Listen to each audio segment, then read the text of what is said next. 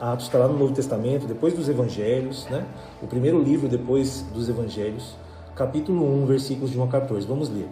Escrevi o primeiro livro ao Teófilo, relatando todas as coisas que Jesus começou a fazer e a ensinar, até o dia em que, depois de haver dado mandamentos por intermédio do Espírito Santo aos apóstolos que escolhera, foi elevado às alturas. A estes também, depois de ter padecido, se apresentou vivo com muitas provas incontestáveis, aparecendo-lhes durante 40 dias e falando das coisas concernentes ao reino de Deus. Versículo 4. E comendo com eles, determinou-lhes que não se ausentassem de Jerusalém, mas que esperassem a promessa do Pai, o qual disse a ele: De mim ouvistes. Porque João, na verdade, batizou com água, mas vós sereis batizados com o Espírito Santo, não muito depois destes dias. Então os que estavam reunidos lhe perguntaram: Senhor, será este tempo em que restaures a Israel? Respondeu-lhes: Não vos compete conhecer tempos ou épocas que o Pai reservou para a sua exclusiva autoridade, mas recebereis poder ao descer sobre vós o Espírito Santo, e sereis minhas testemunhas, tanto em Jerusalém como em toda a Judéia e Samaria e até os confins da terra. Atos 1:8 é um dos versículos mais emblemáticos né, do Novo Testamento mas recebereis poder ao descer sobre vós o Espírito Santo, e sereis minhas testemunhas tanto em Jerusalém como em toda a Judéia e Samaria e até aos confins da terra. Ditas essas palavras, foi Jesus elevado às alturas, à vista deles, uma, e uma nuvem o encobriu dos seus olhos. Estando eles com os olhos fitos no céu, enquanto Jesus subia, eis que dois varões vestidos de branco se puseram ao lado deles. E lhes disseram: Varões galileus, por que estáis olhando para as alturas? Esse Jesus, que dentre vós foi assunto ao céu, virá de modo como viste subir. Então voltaram para Jerusalém, do monte chamado Olival, que dista daquela cidade tanto como a jornada de um sábado. Quando ali entraram, subiram para o cenáculo, onde se reuniram Pedro, João, Tiago, André, Filipe, Tomé, Bartolomeu, Mateus, Tiago, filho de Alfeu, Simão, o Zelote e Judas, filho de Tiago. Todos estes perseveravam unânimes em oração com as mulheres, com Maria, mãe de Jesus, e com os irmãos dele. Que bênção ouvir essa história dos primórdios da igreja. E não sei se você sabe, eu tenho dito isso para algumas pessoas, nós estamos né, no período chamado Sete Semanas, a festa dos judeus que antecede o Pentecostes. É, o dia é, de Pentecostes desse ano, no nosso calendário, é dia 23 de maio, ou seja, sem ser esse domingo próximo. Hoje é dia 13, né? Hoje é o dia que nós é, estamos lembrando da ascensão de Cristo. Não sei se você sabia dessa informação, mas é, Jesus apareceu por 40 dias ali para aqueles homens e mulheres, e não foram poucas pessoas que viram Jesus. E depois de 40 dias, ele é, é levado, elevado aos céus. É o que é esse texto que nós lemos hoje. E era uma quinta-feira como hoje, dez dias antes do Pentecostes como hoje, né? É, só que há dois mil anos atrás. E eu decidi trazer esse texto aqui para conectar com vocês. É, como se nós estivéssemos vivendo aquele dia. O livro de Atos ele poderia até ser chamado de é, até ser chamado de Lucas 2, porque é, Lucas escreveu o Evangelho e depois escreveu o livro de Atos. Ele era um médico amado, discípulo de Paulo, e ele escreve dois tratados, ou dois livros, né?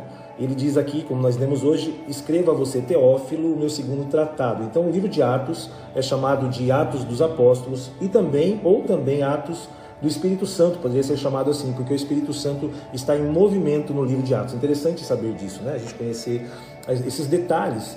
E é muito importante esse capítulo 1 e 2 de, de, Atos, são capítulos muito importantes porque falam do início da igreja, chamada a igreja primitiva, a igreja dos primórdios.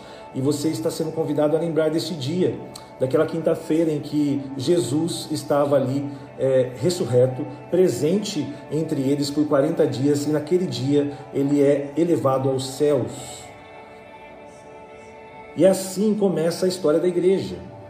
Dez dias depois, meus irmãos, desse dia que nós lemos hoje aqui em Atos 1, dez dias depois, no domingo, o Espírito Santo é derramado sobre a igreja, porque Jesus assim o prometeu. O que aqueles homens estavam pensando? Eu sempre reflito sobre isso, tento me colocar um pouquinho na pele dos discípulos, vestir as sandálias de Pedro, de Tiago.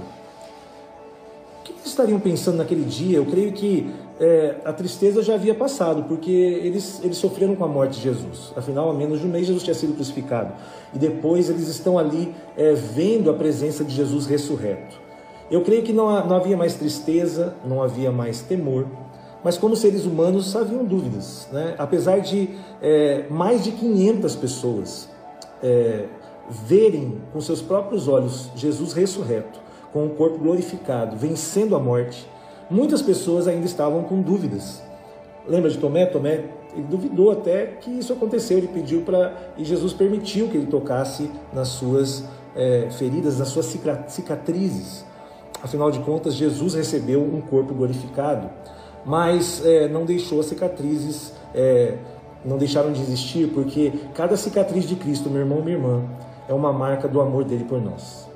Então, o corpo que nós iremos receber é o corpo que Cristo recebeu, como ele é, recebeu, porque ele é a primícia. Tudo que aconteceu com Cristo, nós cremos como filhos de Deus, filhas de Deus, que acontecerá conosco um dia. A morte não tem mais domínio sobre a sua vida. Que maravilha! E aqueles homens estavam ali conversando com Jesus e de repente Jesus começa a subir e de repente os seus olhos começam a olhar para os céus, eles começam a ficar atônitos, eles começam a ficar é, sem saber o que, o que dizer, como que que aquela cena estaria sendo vista. Você já se imaginou vendo Jesus levitando como um, um super-herói, tomando os ares e sumindo nas nuvens?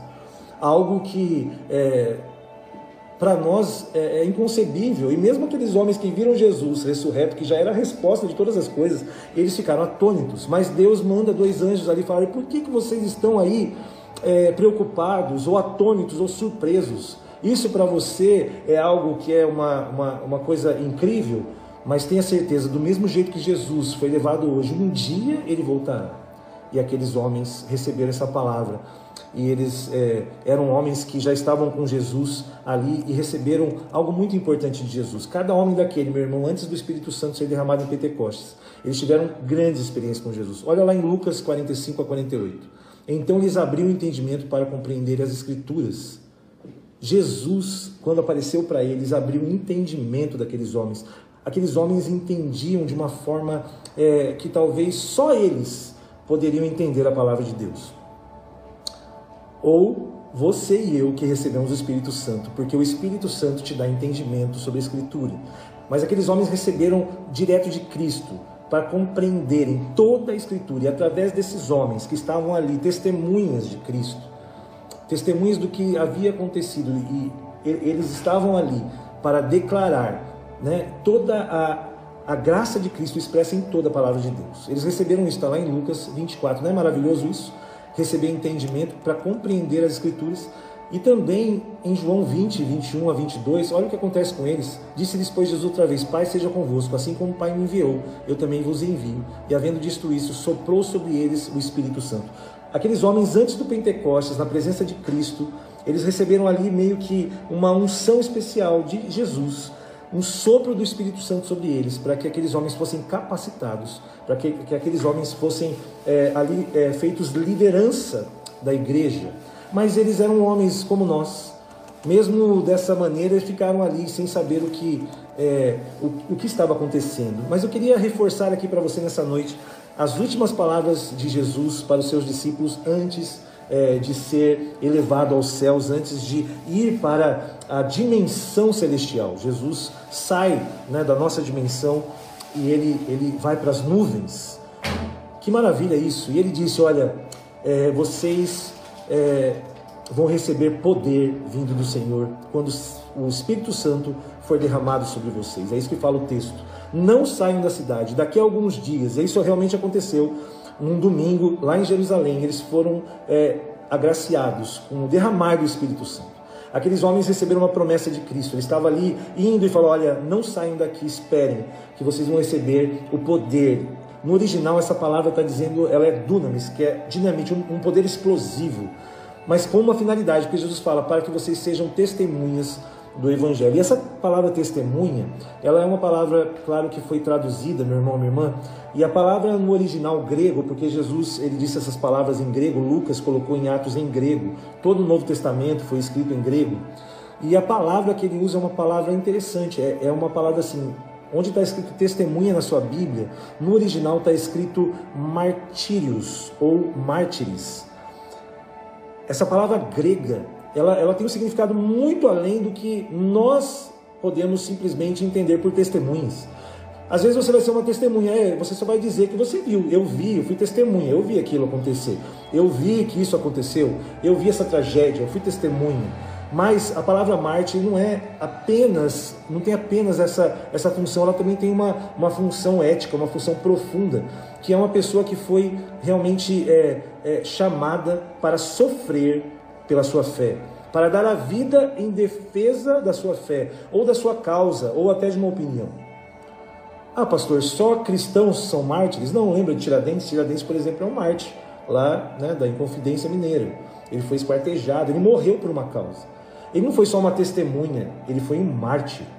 Você sabia que estima-se hoje que cerca de 70 milhões de cristãos foram martirizados, é, no caso, é, nesses últimos dois mil anos, desde os tempos de Jesus, 70 milhões de cristãos perderam ou deram a sua vida, porque a palavra de Deus fala que quem dá a sua vida não perde, ele ganha, é, ganharam a sua vida. E a tradição chamava algumas dessas pessoas, quando eles eram martirizados e perdiam a sua vida, como um batismo de sangue, porque algumas pessoas aceitavam a Jesus e não tinham tempo nem de ser batizadas. Eu e você, não sei né, se você foi batizado, se você está me assistindo, mas eu fui batizado com 12 anos, faz muito tempo. Mas algumas pessoas lá aceitavam a Jesus e já eram já entregues aos leões, crucificadas, queimadas, decapitadas. Pessoas que nem tiveram tempo de ir às águas, mas a tradição cristã chamava esse batismo de batismo de sangue. Alguém certa vez disse que o sangue dos mártires é a semente do evangelho que chegou até nós. Meus irmãos e minhas irmãs, Jesus nos chama e nos dá poder através do Espírito, do Espírito Santo para darmos a nossa vida pela causa dele, darmos a nossa vida pelo Evangelho. Por isso, o tema dessa meditação de hoje é Mártires do Evangelho. Eu e você somos chamados por Jesus para sermos mártires dessa mensagem maravilhosa que é o Evangelho. E hoje, sabe que hoje a Coreia do Norte é o país que mais persegue cristãos? Cerca de 70 mil cristãos estão hoje em cativeiros na Coreia do Norte, cativeiros ou campos de concentração para pessoas que professam a sua fé num regime comunista e ditatorial, na verdade. Como é ser mártir no século 21? Como nós, crentes ocidentais, podemos dizer que somos testemunhas, somos mártires de Cristo, nós que não somos perseguidos, nós que não temos as nossas vidas ameaçadas, ameaçadas, a pergunta é: será que nós temos nos envolvido com o Evangelho ou nós temos nos comprometido com a causa de Jesus? Existe uma grande diferença e nós estamos sendo provados por desafios simples de fé. Oração, leitura da palavra, meditação, buscar comunhão com os irmãos. É verdade assim? Não são essas as, os nossos desafios? os meus e os seus, ou nós temos desafios maiores? Será que nós vamos viver também tempos em que nós seremos mártires do Evangelho no Brasil? Nós temos que pensar, porque aqueles homens não pensavam isso na época de Cristo. Aqueles homens não pensavam. Eles achavam que Jesus iria restaurar Jerusalém. E foi assim que eles perguntaram: será Jesus então, já que o Senhor está dizendo as últimas coisas, será que agora é o tempo de Jerusalém ser restaurada? Meus irmãos, não aconteceu isso. Jesus falou assim: não cabe. Ontem, esse, é, nesses dias aí, Jerusalém estava sendo bombardeada. Não houve restauração, porque o reino de Deus, o reino que Jesus veio estabelecer, não era o reino de uma nação terrena. Jesus, ele foi para a sua dimensão celeste e deixou homens para cuidar de uma igreja que ela fosse universal. E homens que deveriam morrer pela causa na cidade de Jerusalém, iriam morrer na Judéia iriam morrer em Samaria, iriam morrer até os confins do mundo, para que o nome de Cristo fosse exaltado. Que desafio, meus irmãos! Uma das disciplinas espirituais mais importantes na vida dos discípulos de Jesus era a oração. E talvez seja a disciplina que nós hoje mais tenhamos negligência. Aliás, se você perguntar para um judeu ortodoxo ou até para um fiel muçulmano, como é que é o seu culto? Se você chegar para alguém que é lá do Oriente, que cultua, né, a sua, que tem a sua religião, ele vai te dizer assim: eu vou para oração. Nós vamos orar. Ele sempre vai dizer isso, porque para ele a adoração e a, e a oração, a oração é, é, é, a parte mais importante. Ele, ele não vai a um culto, a um templo, ele vai orar. Se você perguntar para nós cristãos aqui praticantes, certamente nós vamos dizer o quê? Como é que é o, como é, que é o culto de vocês? Nós vamos à igreja. Então, nós temos muita dificuldade, porque é, nós somos ocidentais e, e, a oração é uma disciplina espiritual. E Jesus ensinou isso assim como ele foi ensinado. Jesus era judeu. E a educação do judeu ela é baseada tudo em disciplina. Eles são homens e mulheres extremamente disciplinados na oração. E aqueles homens ali que estavam ali ouvindo as palavras de Jesus, eles só puderam, só puderam fazer uma coisa ali. Primeiro, obedeceram.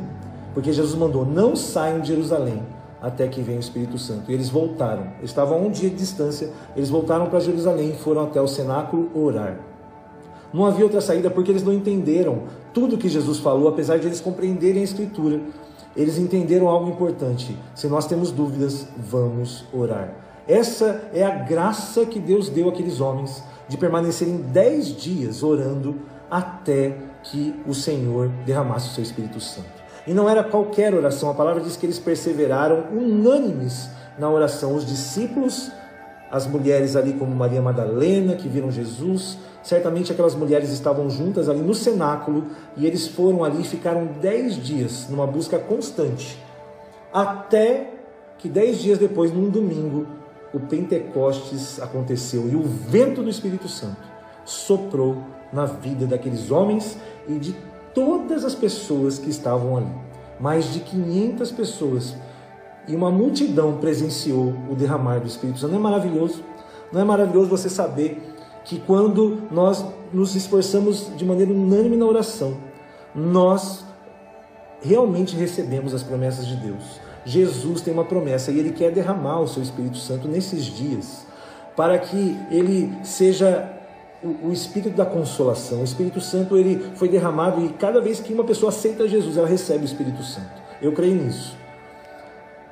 Não existe outro batismo, porque é um só Deus, um só Espírito, um só batismo. Quando você aceita Jesus, você já está na graça de Cristo. Você já está no livro, o seu nome já está escrito no livro da vida. Tanto é que o batismo de sangue era para aqueles que nem eram batizados, na verdade, é aqueles que creem. Eu creio que quando você é você crê, nessa noite, você está ouvindo isso, você crê que o Espírito de Deus está aí com você, e você sujeitar e reconhecer que Jesus é o Salvador, você vai receber um derramar do Espírito Santo na sua vida. E aqueles, aqueles, aqueles homens esperaram, unânimes, orando, e nasce a igreja primitiva, narrada em Atos. E você pode ler, eu desafio você a ler o livro de Atos a partir de hoje, nesses dias que seguem, nesses próximos dez dias. Você pode é, ler o livro de Atos e você certamente será muito abençoado. A oração ainda é a melhor maneira de nós nos unirmos hoje. Meus irmãos, hoje, esta noite, nós estamos aqui orando. Se existe algo que nós podemos fazer para a nossa cidade, para as pessoas que estão pedindo aqui motivos, é orar. Nós estamos aqui nos reunindo, apesar virtualmente. Estamos como aqueles homens naqueles dez dias do cenáculo. Será que nós também não estamos com dúvidas como eles estavam? Estavam atônitos? Uma coisa é certa, meus irmãos, aqueles anjos falaram para eles por que vocês estão assim? Como Jesus subiu, um dia ele voltará. E essa mesma esperança, ela chegou até nós dois mil anos depois. E nós temos que olhar para o alto, porque Jesus está próximo de aparecer nas nuvens. Assim como naquele dia, naquela quinta-feira, dois mil anos atrás, ele subiu, ele foi elevado aos céus, ele vai voltar e a volta de Jesus está próxima. E as perguntas: quando que essa pandemia vai acabar? Nós estamos vivendo sinais do final dos tempos. Veremos Jesus voltando nas nuvens, é certo que sim, meu irmão, minha irmã. Esse é o tempo em que nós precisamos, é, unânime, de forma unânime, buscar a Deus em oração. Nos unimos. Nessa noite a palavra é que nós possamos nos unir e que realmente nós possamos é, pagar esse preço de oração, meu irmão, minha irmã. Sabe por quê? Porque nós fomos chamados para morrer pela causa do Senhor. O que é dobrarmos os nossos joelhos e fazer disso um hábito prioritário em nossas vidas. Se você é, sair daqui hoje com alguma mensagem, faça a mesma coisa que aqueles discípulos, meu irmão e minha irmã. comece a orar. Separe tempo para isso, ore, ore com pessoas, ore sozinho, mas ache um lugar. Eu queria desafiar você que assistiu esse culto, você que ainda vai assistir, a de repente se dedicar nesses próximos 10 dias, até o dia 23 de, de maio, que é o dia é, que este ano se, se lembra do Pentecostes, do, do derramar do Espírito Santo sobre a igreja. Eu queria convidar você a estar é, dedicando esses 10 dias mais tempo à oração, mais qualidade de oração. Comece refletindo sobre a oração do reino. O meu desafio, e assim eu estou indo para o final deste, deste, desta palavra, é que você lembre que Jesus deixou uma, um modelo de oração. Está lá em Mateus capítulo 6, de 9 a 13. É a oração do Pai Nosso. Faça uma reflexão. Talvez você que está ouvindo aqui nunca refletiu bem essa oração e apenas pessoas às vezes repetem essa oração como é, uma vã repetição, como uma, uma simples reza, mas não, ela tem poder. A oração do Pai Nosso é um modelo que Jesus deixou para que a gente é, sentisse o que Jesus sentia quando ele orava. Quando você orar o Pai Nosso, eu vou agora é, fazer umas declarações aqui para você, umas afirmações. Quando a gente declara o Pai Nosso, quando a gente começa a orar o Pai Nosso, lembre que nós fomos adotados como filhos e filhas de Deus. Não é maravilhoso isso? Que nós fomos salvos pela graça e que a nossa confiança está depositada no Abba Pai, nosso Paizinho. Cada vez que você começar a sua oração e falar, Senhor meu Deus e meu Pai, Pai nosso. Cada vez que você falar isso, lembre disso, da sua filiação. Quando você dizer santificado seja o seu nome, lembre que nós temos a, a missão de invocar e adorar a Deus em espírito. E em verdade, santificar o nome de Deus é buscar a sua presença santa e gloriosa e clamar por arrependimento e avivamento. Não é maravilhoso isso? Quando nós declaramos na nossa oração que vem o seu reino, nós devemos lembrar que nós somos testemunhas, nós somos mártires de Cristo e que temos o dever de estabelecer os valores do reino de Deus na terra até que ele volte, que venha o seu reino. Maravilhoso isso. Quando nós afirmamos que seja feita a tua vontade em oração, assim na terra como nos céus, lembre que, como filhos, devemos ser obedientes, como aqueles homens obedeceram e esperaram o derramamento do Espírito Santo. Nós devemos ser obedientes à vontade de Deus, que devemos fazer as mesmas obras de Cristo. Quando nós fazemos a vontade de Deus, nós temos que ser justos, misericordiosos, nós temos é, que olhar para os menos favorecidos. O Evangelho precisa ser algo real em nossas vidas para com o menos favorecido. Quando nós declaramos na oração do Pai Nosso o pão nosso de cada dia, lembre que nós devemos confiar na providência divina e demonstrar contentamento na provisão do nosso Deus, e que devemos ser generosos com o próximo, assim como Ele é conosco. Contentamento, o pão nosso de cada dia. Quando você, na oração, disser perdoa as nossas dívidas, assim como nós perdoamos os nossos devedores, lembre-se que, lembre que nós devemos ser pacificadores e promover a paz e a reconciliação dentro da igreja e na cidade onde vivemos. Afinal, quando o Campo, Campo Grande estiver em paz, nós teremos paz. E nós temos que ser agentes de paz em nossa cidade. E quando nós afirmamos que nós e nós pedimos não nos deixe cair em tentação, mas livra-nos do mal. Lembre que nós precisamos sempre de direcionamento e do poder do Espírito Santo para vivermos em santidade como mártires do Evangelho. Que o Senhor te abençoe, que o Senhor te guarde, que o Senhor faça resplandecer sobre ti o seu rosto, que o Senhor te dê realmente é, alegria em começar uma vida de oração. Que você e eu possamos melhorar o nosso hábito e que possamos é, criar esse hábito de oração como algo importante na nossa vida. A minha oração é que nós possamos é, entender que a oração é um meio de alcançar a graça de Deus. Que a oração seja algo marcante em nossas vidas. E lembra do meu desafio, ler o livro de Atos nesses 10 dias, orar, escolha um local, eles escolheram um cenáculo, o cenáculo é um lugar ali separado. Escolha um lugar tranquilo na sua casa, se você não tiver, vai num parque. Escolha um, um horário, dedique mais tempo do que você dedica costumeiramente a oração nesses dias e você vai ser muito abençoado e eu vou ser muito abençoado. Que você comece nesses 10 dias, até o dia 23 de, de maio, onde estaremos lembrando do derramar do Espírito Santo. E que nesses 10 dias você possa experimentar um derramar individual do Espírito Santo na sua vida, que, que você seja cheio do Espírito Santo e continue firme depois desses 10 dias, perseverando na oração, como aqueles homens fizeram. E que nós lembremos também da igreja perseguida, dos verdadeiros mártires dessa sociedade que nós vivemos hoje, que tem perdido a sua vida em, em lugares como o Paquistão, como a Coreia do Norte. Não vamos esquecer dos verdadeiros mártires, daqueles que estão hoje numa fila de, um, de uma situação de pena de morte, às vezes. Vamos lembrar dessas pessoas que têm derramado seu sangue, que têm recebido o batismo de sangue, que têm sido a semente do Evangelho para que chegue essa verdade de Cristo para as próximas gerações. Vamos orar. Senhor, em nome de Jesus, nós cremos, Pai, é, que fomos chamados para sermos mártires do Evangelho, para que essa missão do Senhor, o Evangelho de Cristo, seja a missão mais importante das nossas vidas e que ela esteja acima da nossa própria vida. Como muitas pessoas, Pai, mais 70 milhões de pessoas foram martirizadas em nome de Cristo pela causa do Evangelho. Senhor, em nome de Jesus, nós agradecemos por essas pessoas perseverantes, por essas pessoas fiéis ao Senhor, que não se dobraram a nenhuma situação de tortura, que não se dobram ainda hoje. Pessoas que enfrentam e olham para Cristo. Olham para Cristo como Estevão, ali apedrejado, como o primeiro mártir da igreja do primeiro século, olhando para os céus e Jesus estava ali Jesus voltou para Estevão naquele dia. E nós cremos, Senhor Deus, que o Senhor está voltando nos nossos dias. E nós oramos nesta noite, Pai, Maranata, hora vem, Senhor Jesus. Nós estamos ansiosos pela Sua vinda, Senhor Jesus. Pedimos que o Senhor cuide da igreja perseguida, dos verdadeiros mártires da nossa geração. Protege, Pai. Nós pedimos que o Senhor abra portas de cadeias ali, Senhor Deus, na Coreia do Norte. Abra, Senhor Deus, portas de cadeia no Paquistão, no Iraque.